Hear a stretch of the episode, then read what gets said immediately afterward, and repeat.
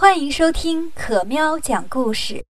每天晚上六点，可喵准备好了精彩的西游故事，在这里等你。今天我们继续来讲西游故事的第三十五集：是塔不是塔？昨天呢，讲到唐僧把孙悟空给赶回花果山了。孙悟空架起筋斗云，不一会儿就来到了东海上空。他心里很惦记唐僧，不太开心。不过他五百多年没回家了，心里也很想念花果山的猴子。可是当他来到花果山的时候，简直不敢相信自己的眼睛。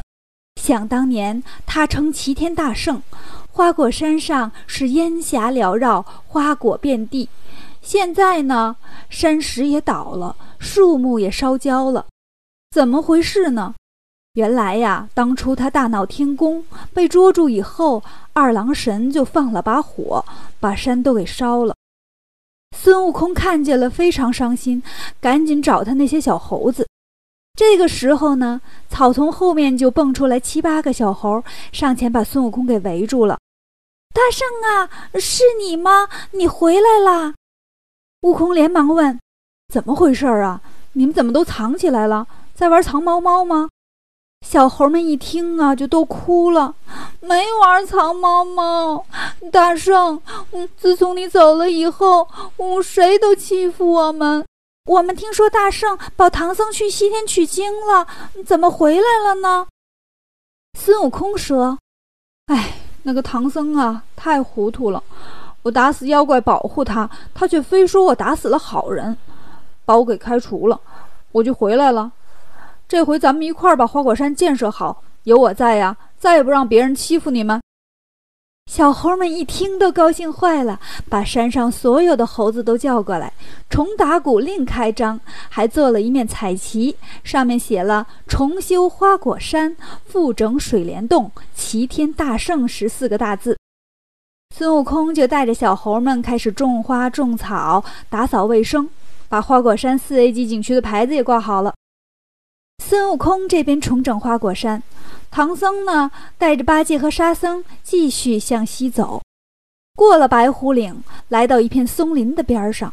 唐僧一看，这林子可不小，就说：“徒弟呀，这里山高林密，恐怕有妖怪。”八戒说：“师傅别怕，我老猪开路。”说着，举着钉耙在前面开路，领着唐僧和沙僧走进了松林里面。走了一会儿，唐僧饿了，对八戒说：“八戒，去化斋。”八戒说：“嗯好，师傅请下马，你在这里等我，我去找吃的。”然后拿着钵盂儿出了松林，往西走。走了很远，也没看见人家，八戒就累了。这时候他就想起孙悟空来了，心说。当初大师兄在的时候，老和尚让他去化斋，他就能化来。这回轮到我了，没想到这还是个苦差事。这前不着村后不着店的，让我上哪儿去找吃的呢？现在化不来斋饭呢。我回去，师傅肯定不信我走了这么多路。哎，有了！我呀，在这边睡一觉，醒了再回去。时间一长呢，他就信我走得远了。想到这儿，八戒就在草丛里躺下了，躺下可就睡着了。唐僧还在那儿等着他呢，左等他也不回来，右等他也不回来。唐僧就跟沙僧说：“八戒怎么还不回来呀？”沙僧说：“师傅，我猜呀。”他肯定是找着个大方的人家，现在吃上了，哪里还管得上咱们呢？估计啊，得吃饱了才能回来。唐僧一听沙僧说的有道理，那咱还在这傻等着啥呀？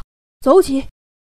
沙僧说：“师傅别急，你再等会儿，我把他找回来。”唐僧说：“也是，这天都快黑了，你快去吧，别回头饭没吃着，觉也没有地方睡。”沙僧就来找八戒，唐僧呢自己一个人呆着怪没意思的，还饿，就开始瞎溜达。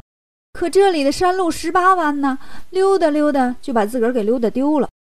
走出松林，一抬头，看见前面金光闪闪，彩气腾腾，仔细一看呢，原来前面有一座宝塔在闪闪发光。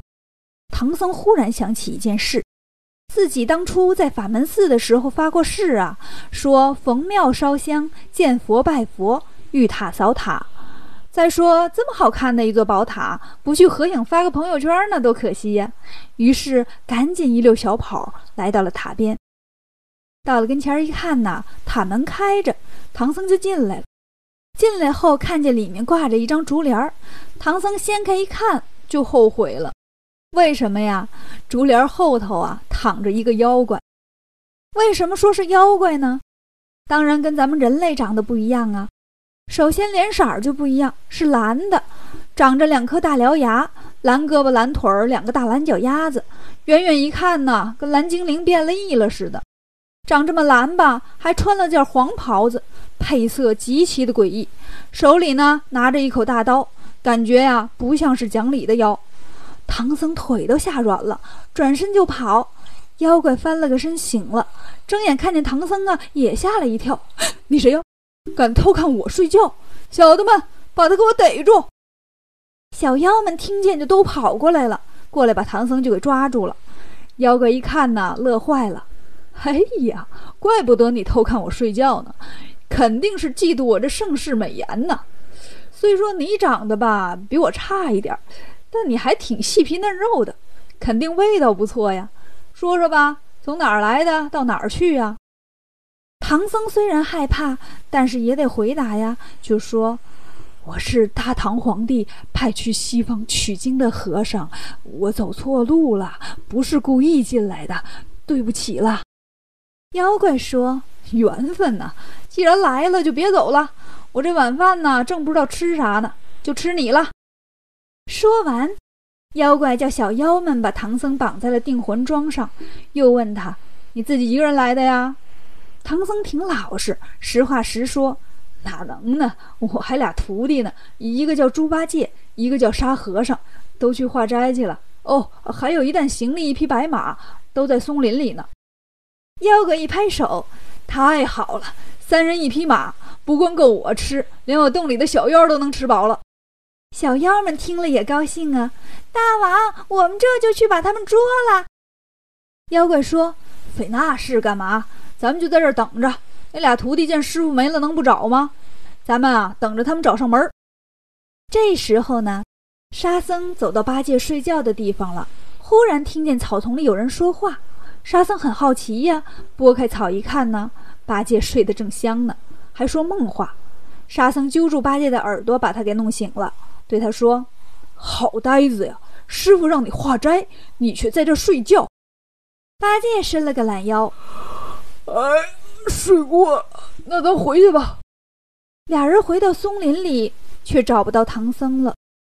沙僧就埋怨八戒：“都怪你，这回师傅可能让妖怪捉走了。”八戒笑着说：“可别瞎说了，我猜呀，师傅肯定是待着没意思，跑别地儿玩去了。咱找找吧。”两个人到处去找，找来找去，就找到那座宝塔了。八戒一看就说：“你看看，那头有座放光的塔，不用说了，师傅肯定进去了，说不定都吃饱了。咱也进去吧，不然呢，他们都吃了，咱俩就没得吃了。”来到塔门口，两个人看见门上有个牌子，写着“碗子山波月洞”。沙僧说。你看这称呼不像是个塔，倒像是个妖怪洞啊！不知道师傅是不是被妖怪捉走了？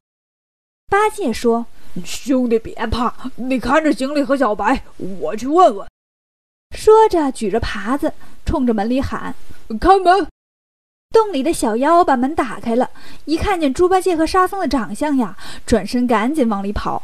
报告大王，洞门外来了一个长嘴大耳的和尚，呃，和一个长相挺倒霉的和尚。妖怪笑了说：“甭问了，那就是猪八戒和沙僧呗。把我的装甲拿来。”穿上了装甲，妖怪举着大刀就出来了，大叫着说：“谁呀？吵吵什么呀？”八戒说。你不认得我？我是唐僧的徒弟。你是谁呀？妖怪说：“你看不出来吗？我就是黄袍怪。”八戒一看呢，这妖怪果然穿着黄袍，穿啥就叫啥怪，这名起的倒挺省心。于是问：“我师傅是不是被你捉去了？”黄袍怪说：“是有一个唐僧在我家，我正请他吃人肉包子呢。你要不要来一个呀？”八戒一听有吃的，放下耙子就要进去。沙僧一把扯住他说：“哥呀，你是不是傻呀？你要吃人肉啊？”八戒这才反应过来：“哎呀，你个老妖怪，你还敢逗我玩儿！”举起耙子跟黄袍怪就打起来了。八戒到底能不能打赢黄袍怪，救出唐僧呢？关注和订阅我们，更多精彩的故事等着你哦！